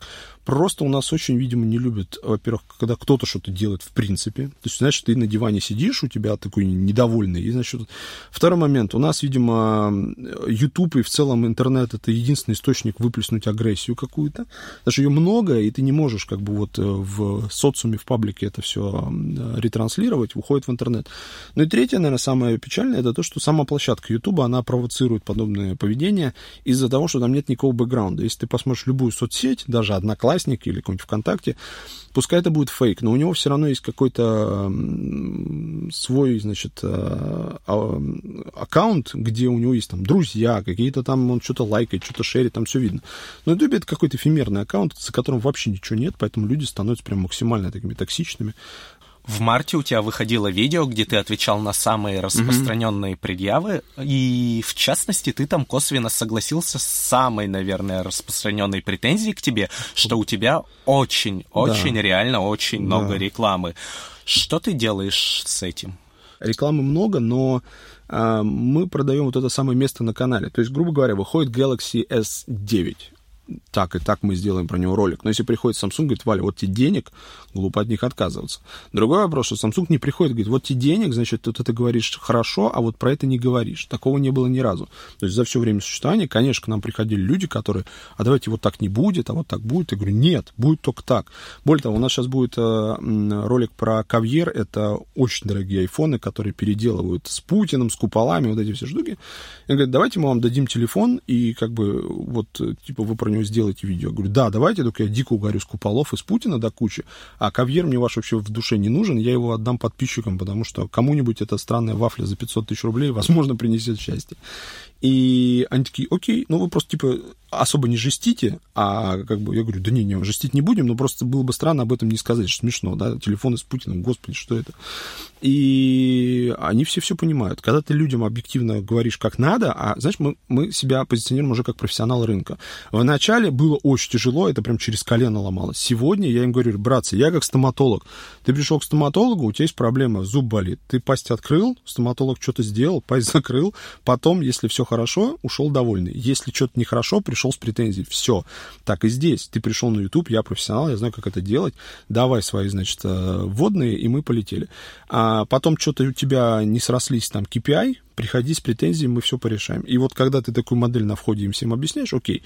Но, э, возвращаясь к твоему вопросу, что мы делаем? Конечно, конечно, я понимаю, что реклама, реклама, реклама, все уже такие, ой, реклама. Поэтому мы э, немножко бустанули канал э, второй Wylsa Life, и сейчас я хочу туда делать ролики без рекламы, и они будут в формате совсем отличающемся от того, что, ну, в принципе, не сильно, но концептуально, да, их будет много, это будет дополнительный хороший контент, который люди могут смотреть. Более того, на основном канале будет ролик какой-нибудь, знаешь, там типа Wyls... на Wylsacom больше нет рекламы, я там рыдаю в кадре, там все плохо, господи. Вот. А часто происходят конфликты с рекламодателями? Потому что смотри, когда я готовился к этому интервью, да, и наводил какие-то справки, то общался, в частности, с какими-то людьми, которые э, работали с тобой в рекламном формате. И несколько раз, ну, сильно больше одного раза, mm-hmm. я слышал претензию в том духе, что ты да, да, да, да. Это вообще сам... Если говорить о наших главных, как бы, проблемах, то самая большая это перегруженность. Это дикий перегруз с точки зрения... Ну, и ты в курсе. Я к тебе заехал только с третьего раза. Э, это самая большая проблема, потому что я в жизни достаточно э, как сказать-то, господи, э, лояльный, либеральный и вообще зайка. В смысле того, что я, ну, на многое соглашаюсь, всем готов помочь, но по факту у меня не хватает времени ни на что, понимаешь? И, и конечно, оно из рук валится. Когда ты со всех сторон все хватаешь, у тебя так или иначе начинает валиться из рук. И я это частично поборол э, появлением команды, которая меня бьет по рукам и просто говорит, Валь, что дурак, что ли? Туда не ходи, сюда не ходи, это не делай, откажись. Более того, я сейчас часто направляю людей просто непосредственно к нашим менеджерам и прочим ребятам, которые уже фильтруют и понимают, интересно это в стратегическом плане или нет, или, может быть, есть смысл отказаться. Плюс а, мы, когда во Флим сроки или какие-то, в основном сроки, да, то есть никто никогда не жаловался по качеству, знаешь, они приходили, говорят, мы заказывали рекламу, получили какую-то срань вот откровенную, типа прям плохо. Не. В основном претензия это, да, вот типа мы заказывали рекламу к пятнице, а что-то она вышла вообще через три недели, какая фигня. Но все всегда довольны раз, и мы, понимая, что мы как бы вофланули, мы даем обычно какие-то бонусы типа соцсети. Мне это ничего не стоит с точки зрения, ну, что мне пост написать несложно. Но людям приятно, людям дополнительный какой-то, значит, это. И, и вот обычно мы все конфликтные ситуации, негативные какие-то штуки пытаемся гасить, чтобы потом, соответственно, люди все-таки уходили с приятным ощущением, что типа окей. Ты говорил, что с криптовалютами не имеешь никаких да, дел да. рекламных. С кем еще ты по определению не будешь? Алкоголь, табак. Слушай, к нам приходил IQOS. Прям под дверью лежал, реально. IQOS вообще любые деньги, как хотите хотите маленькой-маленькой, вот такой маленькой-маленькой строчечкой, что вот мы там спонсоры, еще что-нибудь. Нет, нельзя. Ну, потому что я не курю. Вот, знаешь, как бы я не курю, какого хрена я буду рекламировать то, что я сам не употребляю. Алкоголь более обтекаемо, в смысле того, что я люблю выпить, и как бы я готов рекламировать хороший алкоголь. Нам приходит в основном всякий трэш, который пить стыдно, и мы его не рекламируем. Если придет хороший алкоголь, может быть. А, к нам заходил один очень крутой алкогольный бренд, а, производитель шампанского, и они хотели, чтобы вот когда я на презентациях открывал шампанское, у нас историческая традиция, чтобы это было их шампанское. Я говорю, вообще круто. Но не срослось, что-то они не смогли. А, но вот алкоголь нет, в большей части. Табак 100% нет. И, наверное, вот эти крипты, пирамиды и прочие специфические вещи. Но в основном это все, что касается, ну, такого скрытого или не очень мошенничества. Ко мне приходили одни ребята, был, по-моему, American SAS, назывался Sales, короче, пирамида на айфонах типа американские айфоны, типа можно было купить в то время, по-моему, семерочку за 15, 20, 30 тысяч рублей, ну, типа в два раза дешевле. Они реально продавали, люди им реально приводили друзей, они реально все это бюш-бюш, накопили заказов и слились куда-то там на Бали. Они ко мне приходили, предлагали баснословные деньги. Вот, вот прям, вот прям вообще можно было прям себя хорошо обеспечить за рекламу. Нет, потому что, ну, как бы нет. То же самое IQOS. Предлагали денег сильно больше, чем мы зарабатываем вообще в принципе. То есть, как бы прям бабамс, и можно прям закрываться. Тоже нет. Потому что, ну, как бы вот, понимаешь, вот, вот нет. Приходили с гивами в Инстаграме. Вот это, знаешь, сейчас тема гива в Инстаграме. Я сначала такой, наверное, да. Потом думаю, стыдная хрень. Ну, реально стыдная. Ну, вот это вот, подпишись на 100-500 аккаунтов. Ну, стыдно людям такое предлагать. Поэтому мы такие... А денег там, знаешь, как бы пару миллионов в карман упадет легко. А, ты несколько раз говорил, в том числе в этом интервью, что ты рекламируешь только те товары, которые кажутся тебе самому не стыдными. При этом есть видео, снятое на 8 марта этого года или прошлого, где ты рекламируешь рамки Digma и Powerbank Hyper, про который ты прям по ходу видео сам говоришь, что не знаешь вообще, что это за фирма. Вот. И я еще готов поверить в то, что можно пользоваться повербанками Hyper, да, но то, что у нормального человека может быть фоторамка Digma, Ну, вот, мне кажется, вот. даже тебе в это поверить сложно. Вот, смотри, это вообще крутейшая история, прям вот очень крутая. А, мы с нее, что называется, ловили лузы и рофлы в полном объеме. Как это происходит? А, э, ролик делался, очевидно, под какого-то единственного заказчика. У нас были пилки Шоль замечательные к 8 марта, ну, реально хорошие. Причем, ты знаешь, а, к нам один раз Баду пришел, и, и такие, давайте вы прорекламируете Баду знакомство. Я жене рассказываю, говорю, прикинь, пришли ко мне к женатому человеку, женатому, да, а, женатому человеку про знакомство. Говорю, что за бред? Она говорит, в смысле? У меня, говорит, брат нашел там, типа, жену, и вообще, типа, тема работает, ты что выпендриваешься, сделай рекламу. Я такой, ой, ладно, не вопрос. А, а с этой историей была такая штука. Есть флагманский, условно, э, продукт, который нужно пушнуть, и поскольку он сам по себе не вывозит на тему ролика, то давайте стыканем ее к гаджетам, которые мы рекомендуем к 8 марта подарить девушкам занимался набором этой истории наш замечательный один из продюсеров, который реально заказал рамку. То есть он ее прям в магазине купил. Я говорю, это что за позор вообще? Какая нахрен рамка? И ты прикинь, у нас, ну не то чтобы до скандала дошло, у нас никогда не бывает ссор, но мы там внутри команды прям дико угорали. Мы такие, ты что, реально рамку? Вот ты считаешь, что в 2017-2018 году рамка, это хороший? Он такой, да, что, крутая штука. Я говорю, рамка, кому, кому нахрен нужна? Она стоит там 5000 рублей, и у нее одна функция показывает слайды картинок, это нафиг не надо. Вот он уперся, говорит, рамка крутая. Я говорю, ну, давай рамку сделаем. И вот, э, вот такая, поэтому я честно говорю, что продукты, которые многие там были, что-то я сам сам отбирал, а что-то ребята выбирали по интернету, типа, что вообще люди покупают. И более того, мы потом... А, и мы, знаешь, на чем со, со, сошлись? Мы запросили, по-моему, у CityLink тогда э, стату по продажам вот каких-то продуктов. Они говорят, рамки вообще отлично заходят, вы что? Рамки покупают. Я такой, ну, раз люди покупают рамки, ну, давайте будут рамки. Поэтому мы здесь э, сыграли на том, что это реально популярный продукт. Но я лично сам, так же, как и тогда, считаю, что рамки и пауэрбанки — это же бред какой-то когда ты стал амбассадором Сбербанка, многие припомнили тебе то, что ты писал про них в да, Твиттер год да. назад, что упал в самый неподходящий момент, да. извините, у нас офис закрытого типа. Это не противоречит твоей вообще, концепции? Вообще не противоречит. Здесь очень просто. Я пользователь Сбербанка, и как люби, любой пользователь, я, конечно, недоволен какими-то моментами, о чем я с удовольствием писал в Твиттере.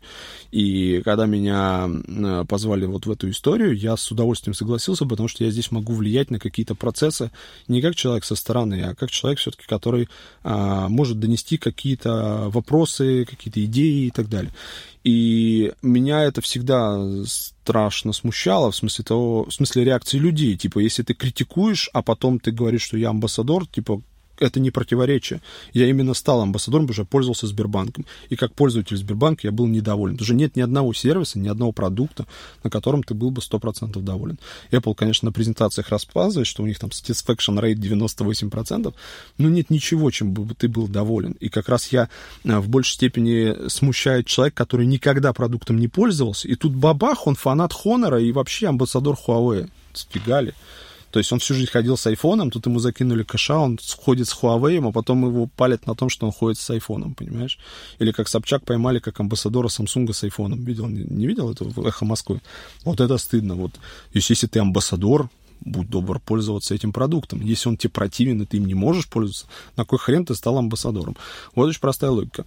А, поэтому я здесь противоречий не вижу вообще никаких. И то же самое, знаешь, когда я там Россия, я не очень лезу в политику, но как любой человек, который не знаю, там, чуть-чуть постарше э, становится там за 30, так или иначе эта тема тебя волнует. И мне тоже пишут, ты либеральный говнюк, типа, куда ты лезешь? Я говорю, нет, я обожаю Россию, обожаю эту страну, рад, что здесь живу. И более того, поездив сейчас по миру достаточно много, я понимаю, что Москва вообще идеальный для меня город. Я не хочу жить ни в Нью-Йорке, ни в Лос-Анджелесе, ни в Лондоне, нигде. Москва отлично. Но я с удовольствием это критикую, потому что именно я здесь живу. Понимаешь? Вот, и, вот такая логика. Я не сижу в Нью-Йорке не хейчу Москву и Россию, а я сижу в Москве, люблю этот город, именно поэтому я критикую Собянина, потому что многие процессы он делает, ну, такое себе. При этом это не значит, что он прям откровенно плохой. И, но мы все равно отказались рекламировать Собянина на выборах. А к вам приходили? Приходили, да, причем с разных сторон, и издалека, и всячески, и так далее, и давайте встречаться, еще любые деньги, так, всяк, наперекосяк. Я говорю, нет. И не потому, что я не хочу рекламировать выборы. Просто, ну, вот Собянин для меня был неоднозначной фигурой, поэтому я говорю... И я при этом понимаю, что альтернативы нет. Как бы, знаешь, там были такие потешные выборы в смысле того, что а кто, если не Собянин? То есть, если с президентом они хотя бы создали там что-то где-то, то с Собянином вообще не стали париться. Нужно было просто показать, что выборы вообще как бы существуют. И вот для этого привлекались люди. Я говорю, не, вот это как-то совсем стыдно, я не пойду. Ну и то же самое с президентом. Мы такие, не. Ну, а любые деньги это какие деньги? Ну, прям любые. Называй. Хочешь квартиру в Москве миллионов за 30? На. Ого. Да. Ну, это я условно. Не то, что предлагали, но я знаю, что те, кто работали, вот примерно в таких категориях существовали. Поэтому ну, опять же, вот это ложится на те рельсы, что не все деньги, не любыми способами надо зарабатывать. Хочется верить, что думающая аудитория адекватная как-то это оценит. Хотя, с другой стороны, иногда ты понимаешь, что люди достаточно бестолковые в смысле вот массового восприятия. Может быть, надо было порекламировать выборы, заработать бабла, замутить себе квартиру, и через полгода все все забыли. Опять же, хейт в интернете, русский хейт, он, знаешь, такой безжалостный, беспощадный, но очень короткий как у золотой рыбки. Они вот прям ненавидят тебя месяц, а потом такие, все равно лучше ничего нет. И такие, блин, так-то он, конечно, козел, но смотреть-то нечего. Пожалуй, я буду дальше. На сайте Российское исследовательское агентство блогеров написано, что, то, э, что ты заработал во втором полугодии 2017-го около 28 миллионов рублей. Это правда? То есть, ну, 4 с небольшим в месяц. А, ну, плюс-минус, да, и здесь, конечно, это можно поделить по-разному, там что-то выручка, что-то прибыль, что-то в какой-то месяц больше, в какой-то меньше, если размазать, там получится примерно столько. Но агентство вот это конкретно, оно к нам не обращалось, и, в принципе, могло бы с удовольствием, наверное, от нас получить комментарий, если бы у них такая задача стояла. Я так понимаю, что это цифры от потолка, потому что они взяли примерно наш прайс, примерно что-то где-то сложили. Это, конечно, далеко не так. Не все цены по прайсу, которые есть в итоге, превращаются в конечный ценник для заказчика, что-то как-то где-то, конечно, это миксуется.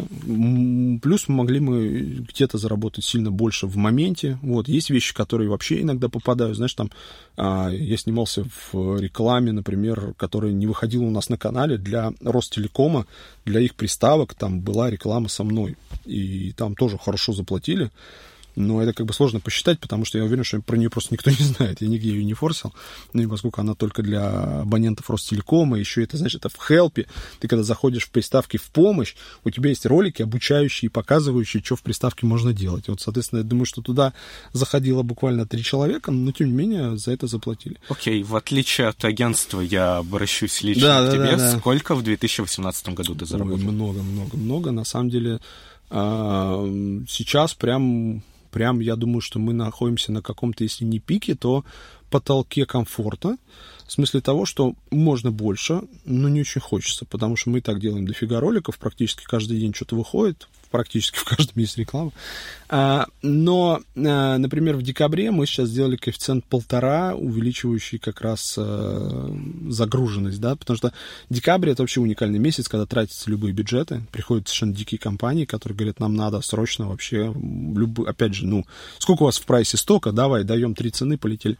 По-хорошему, я тебе больше того скажу, можно работать пару месяцев в году, и забирать 80% рекламных денег с рынка. Но чтобы зарабатывать в эти два, тебе нужно работать остальные 10. Вот. И в нашем случае, то есть в январе, феврале, в марте ничего не происходит, можно вообще ничего не делать. Что, в принципе, многие блогеры себе и позволяют, и как бы пока. И обрати внимание, сейчас многие перешли на вот эту вот э, э сезонную модель. Ты рассказал очень много интересного, mm-hmm. но ты ушел от ушел ответа. от ответа.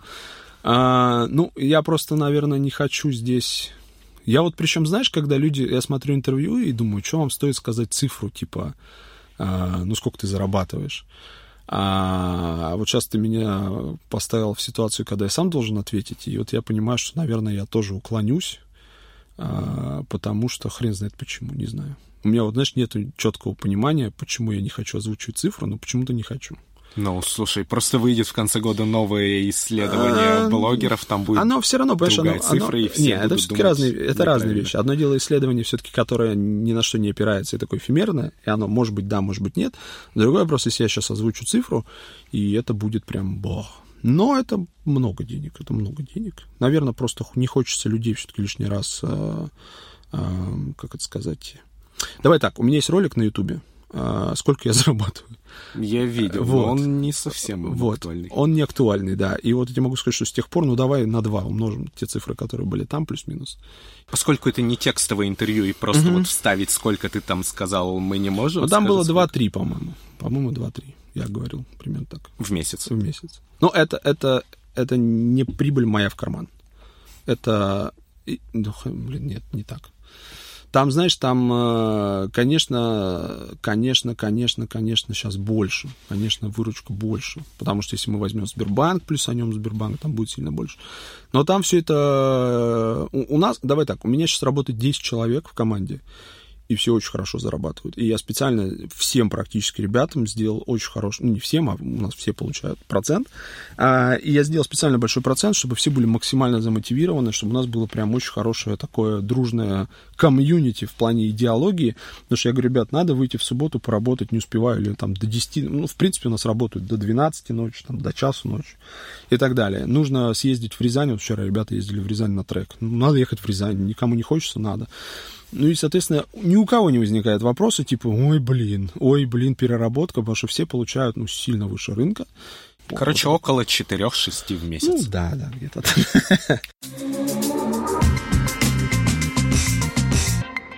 Про похудение тебя тоже часто Да, да. спрашивают. А ты сам комплексуешь иногда из-за Ну, я не, внешности? я не то чтобы комплексую. Хреново, когда это уже влияет на образ жизни. Ну, вернее, на качество жизни, когда появляется одышка, когда ты потеешь дико и сидишь такой, «А, лучше бы я умер вообще. Это, конечно, не круто. Но эм, я смирился с этим в плане того, что ну вот, блин, так, понимаешь, вот как-то так. Я люблю жрать всякую хрень отвратительную, причем я ем не очень много, но в основном прям отвратительную хрень от бургер кингов до чего угодно. Это, наверное, уходит корнями в психологические травмы, потому что меня бабушка в детстве закармливала, и там можно копаться в э, всяких сложных... А сколько раз в неделю ты ходишь в Burger King? Ну, часто, часто. Сейчас вообще стало еще пошло из-за того, что это можно заказать на, на дом. Стало совсем тяжело бороться. Нет, нет, я и нормально. Там котлетки, щучьи котлетки с пюрешкой я тоже люблю. Ам, Ну, sorry, что привязался именно к Бургер Кингу, не, да? не, не, Сколько бу- раз в неделю? в Я в Бургер Кинге просто, вот я последнее время там часто, был, ну, раз в неделю точно.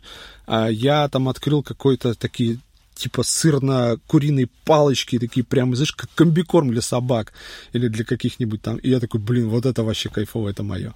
Вот, а, поэтому да, ну, у меня был опыт в жизни, когда я дико худел, я весил 66 килограмм, помню, как сейчас, помню, 66, прям ровно. Вот, потом я дошел до состояния где-то 83 килограмма, и мне было комфортно, я это вспоминаю, знаешь, так прям в килограммах кайфово. И я тогда прям взвешивался, прям вообще очень следил за собой, и прям было хорошо. Заходишь в магазин, SM, твой размер, кайф вообще. А, потом L, потом XL, потом XXL. Сейчас был на Сардинии, купил себе плавки 3XL, 3 ки- итальянские, и то они на меня еле налезли. Я говорю, что итальянцы, вы с ума сошли, что ли? Что это за 3XL? В чем прикол? В этом плане классно заезжать в Америку. Там такой L вообще, вообще классный.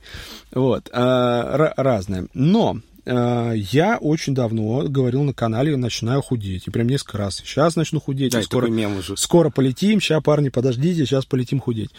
Все это упирается в то, что а, ну, можно, на самом деле, взять себя в руки, наконец-то, знаешь, там, все, раз и, и похудеть. Это не очень сложно. Я говорю, у меня в жизни был этап, когда я такой... а, я вообще вот в этом плане сложный на подъем, но если все-таки подорвался, то, скорее всего, результат будет. То есть, если я начну худеть и пойду в зал, то, скорее всего, я похудею, и, результат случится. Но э, хочется это как-то монетизировать, ну, даже не монетизировать с точки зрения прям денег заработать, а контентно. Сделать какой-то контент. И вот если получится запилить какой-то контент, было бы очень круто. А у тебя появился какой-то момент э, в юном возрасте, прям такая сформулированная мечта заработать много денег? Да, да, я сидел, слушай, я работал, вот смотри, я был, э, э, я учился и работал. А на старших курсах я уже прям очень работал. Я был э, редактором в журнале «Мобильный компьютер», и редактором раздела «Смартфоны». А, причем я был хитрым редактором. У меня типа в штате были авторы, который был я под псевдонимами. Я писал за всех в разных стилях, как ниндзя. И когда я получал зарплату, я получал зарплату за себя и типа раздай авторам. А раздай авторам это шло в другой карман, понимаешь? Я писал за пятерых человек типа. И я зарабатывал очень хорошо, прям срабатывал хорошо. Но родители мои почему-то считали, что типа журналистика и условное писание, письма, вот эти все статьи в журнале, да, все фигня. Надо быть юристом, экономистом, вот это реально бабло. Я, значит, э, сдался, пошел на юридический факультет, значит, выучился и пошел работать по специальности в правительство Москвы. И за... моя первая зарплата была, сейчас тебе скажу, 5 тысяч рублей. Потом она стала 7, потом со скрипом доползла до 15. Это в каком в году? месяц. Это, наверное, 2005-2004 год, что-то такое. Но это было мало. Это как бы сейчас вообще с виллы. А то, ну, жить на эти деньги было нельзя. То есть я, меня папа поддерживал, мама поддерживала. То есть я, я, ну, я жил у родителей, и они меня поддерживали. То есть это, это были деньги, знаешь, которые я тратил, ну, типа, не знаю, куплю себе игру для Xbox, вот что-то такое. А я уже взрослый парень, работал. Я вообще не понимаю, как это вот стыкуется. А, потом я ушел работать. А, это был комитет по внешнеэкономической деятельности. Я, кстати, занимался нифиговыми историями. Это гостиничный бизнес, это всякие такие штуки. А, они еще курировали, кстати, казино и азартные игры. Там была какая-то странная сфера, потому что комитет по внешнеэкономической деятельности, какие нахрен казино. Но когда я пришел, их как раз уже закрыли.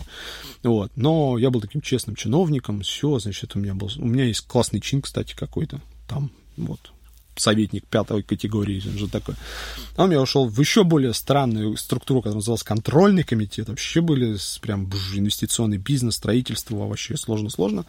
А тут меня выгнали, кстати, и уволили. вот. И я с госслужбой на этом моменте завязал, ушел помощником адвоката, потом работал в какой-то юридической фирме, потом ушел, значит, в строительную компанию. И вот свой путь юриста я закончил на позиции старшего юрисконсульта в большой строительной компании. И там я зарабатывал 70 тысяч рублей. Я помню, я сидел с э, ведущим э, руководителем проекта. Мужик такой, знаешь, 45 лет. И он такой, Валя, мы с тобой такие вообще классные. В смысле, то, что мы так классно по жизни устроились. Мы с тобой зарабатываем 70 тысяч рублей. Ну, или плюс-минус, он там побольше. Представляешь? А я сижу, думаю, если я в 45 буду зарабатывать 70 тысяч, я вообще умру нахрен.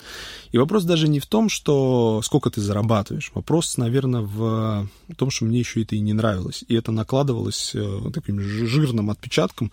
Ты делаешь то, что не очень любишь, зарабатываешь не очень много денег, и на выходе прям вот страдания, вот эти менеджерские все приколы, когда, знаешь, ты прям страдаешь. Потому что а, если ты зарабатываешь, пофигу, сколько ты зарабатываешь, но занимаешься любимым делом, я, я верю в это прям на 100%. Рано или поздно ты добьешься успеха и будешь зарабатывать много и комфортно. И опять же, я тебе могу сказать, как человек, который зарабатывает там достаточно много и больше, чем большая часть людей у нас в стране, по крайней мере, деньги не делают тебя автоматически счастливым есть, когда я зарабатывал там мало и покупал MacBook в кредит, возможно, я был более счастлив, чем я сейчас зарабатываю много. Деньги не равно счастье ни разу. Это дает некую свободу. И вообще круто, когда ты не паришься, ты заходишь в ресторан, не паришься, сколько там стоит еда. Я помню просто, знаешь, там сидишь, считаешь, типа, так, сейчас я пообедаю, а на ужин уже не хватает. Так, значит, пересчитаем. Потом тебе нужно пострадать, куплю я этих штаны или эти кеды, потому что, опять же, вот, вот то, что сейчас этого нет, это вот круто для меня. Это свобода. Но чисто технически тот факт, что я такой, типа, MacBook за 500 тысяч на стол положи, и мне это бум положили. Я такой, типа, вот не, не, не, еще раз, MacBook за 500 тысяч сегодня меньше радость, чем кредитный MacBook средней комплектации, который я покупал себе давным-давно. Вот он был кайфовый. Вот тогда я прям реально вау, вот наконец-то. А, то есть страдания и ожидание чего-то — это очень крутые ощущения, которые в итоге увеличивают радость от об, об, обладания. С тех пор, как ты стал успешным, в том числе финансово, mm-hmm. блогером, жизнь давал тебе пощечины? Ты знаешь, нет. Я, я при этом, вот, я еще, знаешь, я хочется верить, что я реалист в плане того, что я понимаю, что это все не бесконечный процесс. То есть сегодня, вот, вот то, что сейчас у нас все хорошо, и все круто, и все продается, и все получается, я иногда сижу и такой, типа, ну, во-первых, возможно, я этого не заслуживаю. Знаешь, есть это ощущение, что, типа, ну, почему я? Потому что много ребят талантливее меня, и у них не получается, а я вот вылез и получилось. И у меня вот это есть чувство, что я недостоин того, что имею. Второй момент, я также понимаю, что есть вот это, ну, то есть это не будет длиться бесконечно, и нужно как-то думать на перспективу, чтобы, соответственно, не потратить, не профукать все деньги сейчас. Это не значит, что нужно там под подушку засовывать и там в банке раскидывать. Но как-то надо понимать, что это все-таки действительно процесс, все может измениться. Вот, вот все может измениться. Вот реально заблокируют YouTube нахрен и, и пока, условно. И Поэтому, конечно, я стараюсь как-то вот лавировать между всеми этими мыслями и всем этим состоянием, чтобы вот как-то быть... То есть мне хочется верить, что я такой более-менее адекватный в плане и денег, и популярности, и всего. То есть я не стремился к популярности, я не стремился к богатству там вот любыми способами. И видишь, оно пришло и популярность, и богатство, и все в кучу. Но я себя программировал. Я помню, я засыпал много раз, ну вот когда вот начал заниматься всем этим, я думал, вот надо зарабатывать, чтобы хорошо, если у будет много денег. Типа там ну, вот столько-то. И вот оно так раз, раз, раз. Вообще, мне кажется, что программирование себя на позитивные результаты, на какие-то, даже, даже фантазируя в совершенно космических а, масштабах, ты все равно а, как-то себя мотивируешь на то, чтобы это случилось. Очень круто, если ты вот прям вот реально думаешь, я буду зарабатывать много денег. И реально каждый день об этом думаешь, как то какой то классный, зарабатываешь деньги. А все-таки был момент, когда ты ловился на ощущение, типа, что-то у меня немного крышу снесло-то от ну, вот. мне жена, мне, мне жена очень сильно приземляет. Она говорит, ты уже, конечно, зазнался, охренел, а сатанел. Я говорю, да не-не, я вообще свой в доску, ты чё? Она а меня... когда последний раз был такой, что она... Да, она постоянно меня это самое. Она, она, она вот как раз к моей популярности относится очень негативно. Она, она как раз говорит, я вообще ненавижу то, что делаешь. Ты блогер, что-то там звездишь на камеру, хорошо, что тебе платят. Вот, ну, знаешь, подход такой, типа, платят, окей, но то, что ты делаешь, ты полную хрень. Типа, я вот это вот говно смотреть не могу. Я такой, ага, как здорово, как это отрезвляет. И в этом плане, конечно, она меня в этом все время, скажем, приземляет, но нет, я просто иногда, знаешь, сижу такой, типа, купил какую-нибудь хрень или что-нибудь оплатил, такой сижу, нифига себе, как оно вообще. Ну, а, годовая зарплата моя, вот, вот представь, 70 тысяч, да, я получал. Вот я в месяц, это уже за вычетом налогов, а, ну, вот я в месяц, в год зарабатывал 850 условно. А тут ты 850 получаешь, условно, за какую-нибудь, ну, вообще неочевидную хрень. Вообще неочевидную. Ко мне пришли Лего, Говорят, вот тебе машинка, ты ее соберешь, три сторис запишешь, вот столько платим. Я сижу еще раз, давай, давайте еще раз. Я собираю машинку Лего, снимаю три сторис, и вы платите мне, как я получал год, работаю юрисконсультом в офисе? Они такие, да, нормально. И вот тут ты, конечно, такой, офигеть. То есть офигеть вообще. То, что ты делаешь, то, что тебе нравится, ты делаешь то, как тебе это хочется, и получаешь за это большие деньги. Но давай вот финализируем это, знаешь, чем? Чтобы это не выглядело как э, э, сказка о, значит, о розовых тонах. Это очень тяжело. Еще раз, я всадил здоровье достаточно сильно, я работаю очень много, вот очень много. Я работаю... Э, один раз в Твиттере мне кто-то сказал, ну, типа, на Ютубе нельзя заработать. Я такой сижу, типа, как нельзя?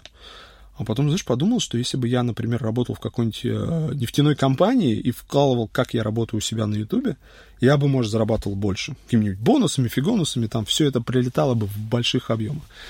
Поэтому здесь не стоит романтизировать всю эту историю с блогерством. Если ты работоспособный, адекватный, а, с самоиронией, не знаю, там, с э, каким-то своим видением, и все делаешь хорошо, будут и просмотры, и деньги, и популярность, все, что хочешь.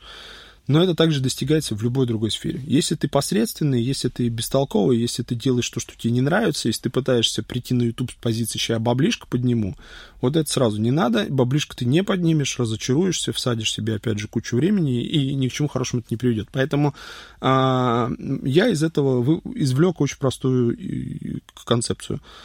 Делай то, что нравится, делай хорошо, а, и все будет отлично.